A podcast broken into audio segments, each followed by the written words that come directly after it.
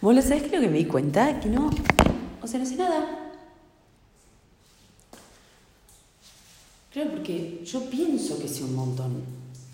Y pienso que estoy estudiando todo el tiempo y que estoy pensando y que cada vez afino más mi forma de pensar. Pero en realidad sigo teniendo las mismas reacciones que siempre que me llevan a lugares de mierda que no me hacen sentir bien. O sea que claramente no tengo idea de nada.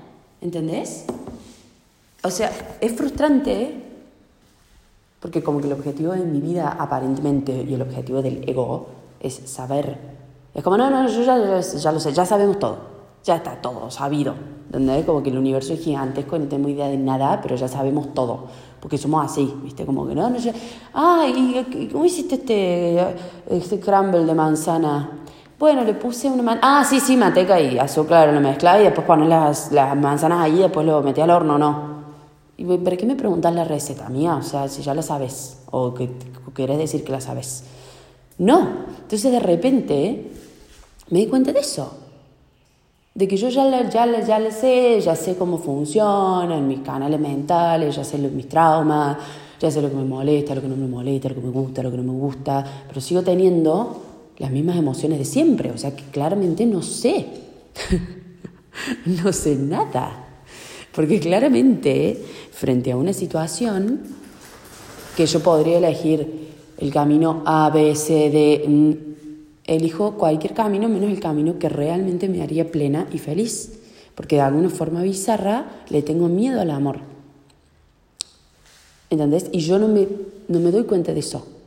Porque para mí es una estupidez tenerle miedo al amor, lógicamente, teóricamente es una estupidez. Entonces yo digo, no, bueno, ¿cómo le va a tener miedo al amor? No, no, no, yo no le tengo miedo al amor, yo lo quiero encontrar, pero no sé cómo encontrarlo. Pero ah, en realidad sí sé cómo, porque mira, lo que tiene que pasar, y no, no sé, porque no es algo que se va a desarrollar en el futuro, ¿entendés? No es algo que va a pasar de acá a X cantidad de días o de años. Es algo que, que tendría que estar pasando ahora. Entonces, si no está pasando ahora, es porque claramente yo no sé cómo hacerlo. Y no tengo el grado de humildad que se requiere para aceptar que no sé cómo hacerlo. Porque yo no acepto que no sé. Yo me cago en todo y que digo que sí lo sé. Y que no lo sé. ¿Entendés? Y me acabo de dar cuenta de eso y me da gracia. ¿Cómo se puede tan boluda? O sea, con, cariño me lo digo, ¿no? O sea, realmente, pero es como, man, me acabo de dar cuenta y no tengo idea. Y no tengo idea. Y está bien. Y es muy loco, ¿entendés? Es muy loco cómo creemos que saber cosas es mejor que no saberlas. Es muy loco eso. Como que yo ya sé. Entonces esto está buenísimo. Y quien más sabe gana. ¿entendés? El que más sabe gana. No importa si sabes de las corrientes subfluviales de Mozambique o si sabes cómo hacer una selva negra o si sabes cómo funciona la democracia en China, que no funciona, no importa. Lo que sea, sábelo, ¿entendés? Los delfines tienen eh, un cerebro que se le apaga un hemisferio, después se le enciende el otro, pueden ir durmiendo, durmiendo mientras siguen activos, no importa, lo que vos quieras, pero sábelo. Y junta la información de todo que más puedas, y eso está buenísimo. Pero tan, tan así vamos por la vida, que a veces no nos damos cuenta de que no saber quizás sea mucho más inteligente que saber. Porque en realidad creo que hay una diferencia entre guardar datos eh, a mansalva en tu cerebro o saber. Porque el saber me suena, me resuena en el pecho, que viene del conocimiento experiencial, que viene de la experiencia, no de un archivo que tenés en tu cabeza y que sacas ahí la carpeta de los delfines cuando alguien te está hablando de fauna marina. No, es, es algo que lo estás viviendo y la vivencia exige presente. ¿Se entiende? O sea, necesitamos estar ahí, necesitas estar ahí para conocer. Y cuando no sabes, y cuando yo digo, man, o sea, no sé realmente desde el fondo de mi alma, no sé cómo elegir el amor, porque claramente le tengo miedo, boluda. O sea, claramente, porque todo los, eh, eh, las experiencias de mi vida me demuestran eso, nada demuestra lo contrario. Voy y me voy y me cago en todo y me, y me golpeo con la misma piedra. Y me estoy yendo por otro lado y no vuelvo para dármela con la misma piedra porque me gusta. Entonces claramente no puedo estar diciendo que yo quiero encontrar el amor porque no lo quiero encontrar, porque claramente alguna parte de mí siente que si encuentro amor me voy a lastimar, por eso no lo estoy queriendo encontrar. Entonces por eso no estoy sabiendo cómo encontrarlo. Y mi ego está tan desarrollado, tan desarrollado, y yo estoy tan convencida de que soy mi ego, estoy tan convencida de que Belu es eso, que estoy convencida de que yo sé. Y yo no sé claramente. Mi ego no sabe cómo encontrar amor, porque mi ego no está diseñado para encontrar amor. Está diseñado para buscar amor, pero jamás encontrarlo. Entonces no le puedo pedir a mi ego que me lleve por el camino del amor, porque no lo voy a encontrar. Cualquier situación que se me presenta, a veces me sale y muchas veces no. Estoy hablando de situaciones comunes y corrientes. Estoy hablando de mi vida, de mi día a día. No sé. No tengo idea y me estoy dando cuenta ahora y me parece brillante. Estoy teniendo una revelación. Realmente no sé. No sé cómo encontrar amor. No sé cómo ser feliz. No lo sé. No lo sé. Y no sé si hay una receta mágica ponete 5 gramos de agradecimiento, 10 gramos de viajar a Suiza, 120 eh, gramos de marihuana, no, no sé si hay una receta, ¿entendés? No me importa tampoco, pero es como que lo que sí sé es que no tengo idea. Lo que sí sé es que no sé cómo, que estoy siendo guiada hace muchísimos años por un sistema de pensamiento que me lleva a la otra punta, que me lleva al lugar diametralmente opuesto al amor, que me lleva a la culpa, que me lleva al ataque, que me lleva a la frustración, a la ansiedad. Esas son emociones con las que convivo día a día, amiga, día a día. ¿A vos te parece normal? ¿A vos te pasa también? No es normal. Es que para mí no es normal que convivamos con eso todos los días de nuestra vida y lo normalicemos y hagamos un millón de memes. Bueno, sí, la ansiedad, bueno, todo el mundo siente ansiedad, donde ella fue, es una es un rasgo de la condición humana, no es un rasgo de la condición humana, Javier, deja de hablar boludeces, no es un rasgo de la condición humana la ansiedad, la ansiedad es, una garcha, se siente mal, no es un rasgo, porque si se sintiera bien sería un rasgo, pero se siente mal. Entonces yo me agarro y me clavo una estaca en el pie y no puedo caminar y de repente digo, no, bueno, porque las estacas son una, parte del cuerpo. No, boludo, no es una parte del cuerpo, ¿entendés? Estás teniendo algo externo que te está haciendo mal, sácatelo y anda al médico, urgente. Y no justifiques que tener una estaca clavada en el pie es algo normal, porque qué miedo. Y yo estoy ahí, 17 astillas ahí en la pata y estoy como, bueno, esto es normal, ¿no? No es normal, amiga, no es normal.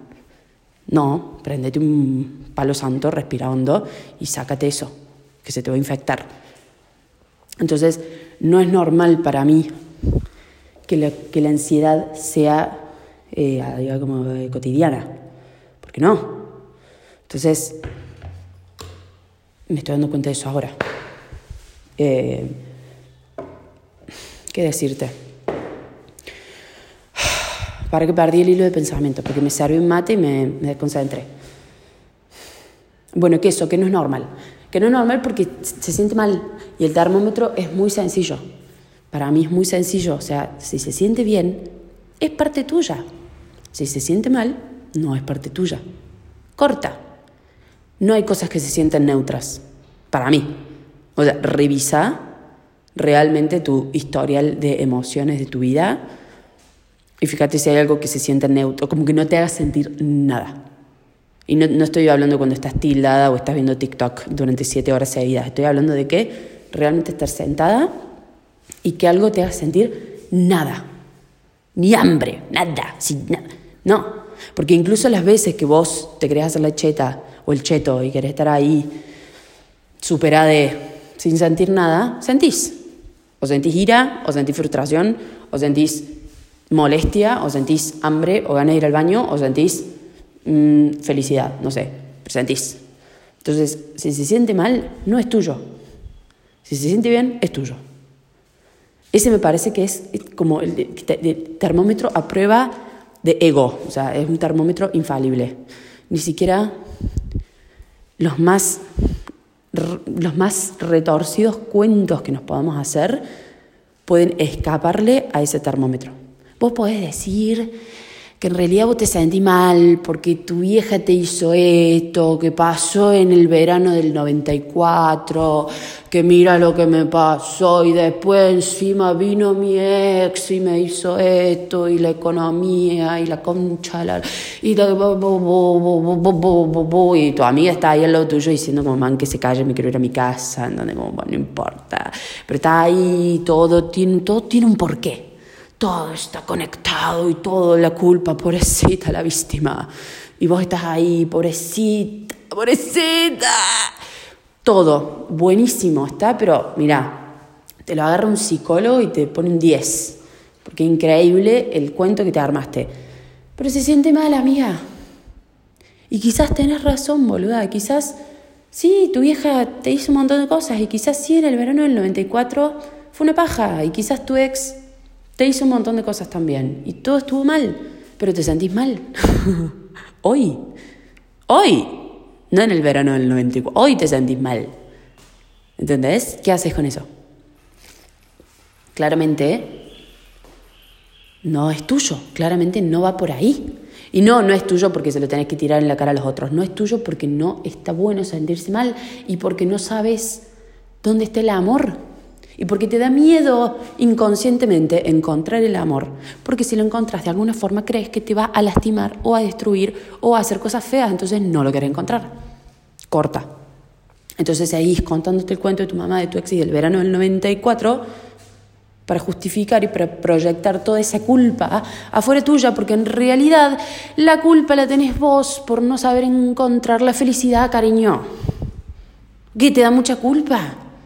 Porque está con 17 estacas clavadas en la cara y está justificándole a todo el mundo que eso es parte de tu cuerpo cuando no lo es. Me explico. Me lo estoy diciendo a mí, obviamente. Obvio que me lo estoy diciendo a mí, porque es lo que me pasa. Pero que le pasa a mucha gente también. Parece un flash.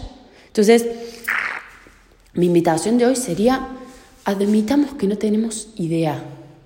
Ese sería un gran primer paso, ¿o no? No tengo idea.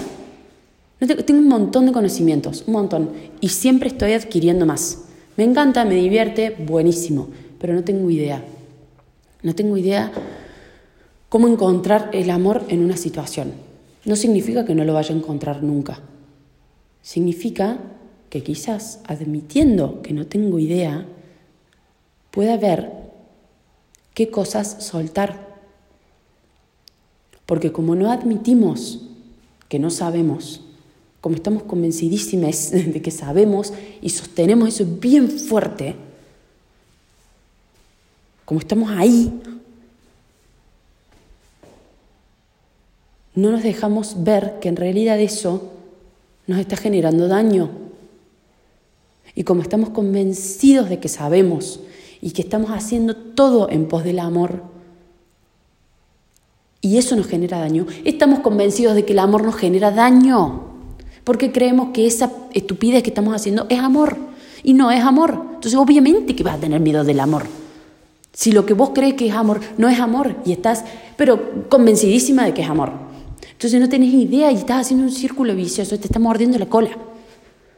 Entonces me parece un excelente gran paso y primer paso decir, man, no tengo idea, genuinamente, o sea, con la mano en el corazón y con todo el cariño del mundo sin juzgarme, sin nada.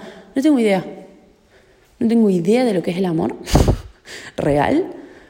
No tengo idea de cómo encontrarlo. no tengo idea de cómo ser feliz genuinamente. Pero sin tenerte eh, pena, como pobrecito. No, no, genuinamente. O sea, man, me acabo de dar cuenta de que todas las decisiones que tomé me están llevando a un camino en el que la ansiedad es algo cotidiano. Una paja, ¿entendés? No tengo idea, claramente. Chao. Quiero otro maestro. Mi ego no me está llevando claramente al camino del amor, por más de que me diga que sí. Entonces necesito otro tipo de enseñanza. Hagamos eso como primer paso y veamos qué pasa a mí. No sé qué pasa, porque no sé, pero quizás, solo quizás, si admitimos que no sabemos, podamos despojarnos de todas estas cosas que nos llevan a otro lugar y podamos quedarnos ahí quietitos un segundo y quizás se nos abran otros caminos al admitir de corazón que no sabemos, que no sabemos dónde encontrar el amor y la felicidad, que sabemos que está dentro nuestro y que el océano, lo sé, sí, pero no lo sé, no sé cómo hacerlo, porque no lo estoy viviendo hoy y quiero vivirlo hoy. Ayuda. No lo sé. ¡Ah! ¡Qué miedo que le da al ego, boludo! Pedir ayuda. Uy, uy, uy, uy, uy. Ah, que ya me está metiendo en una secta. No, boludo, frena. Da mucho miedo porque creemos que el amor nos va a lastimar porque construimos un amor que no es amor verdadero y que lastima. El amor no te va a destruir, no te va a lastimar. Y no sabes dónde está. no lo sabes ver porque siempre está viendo otra cosa.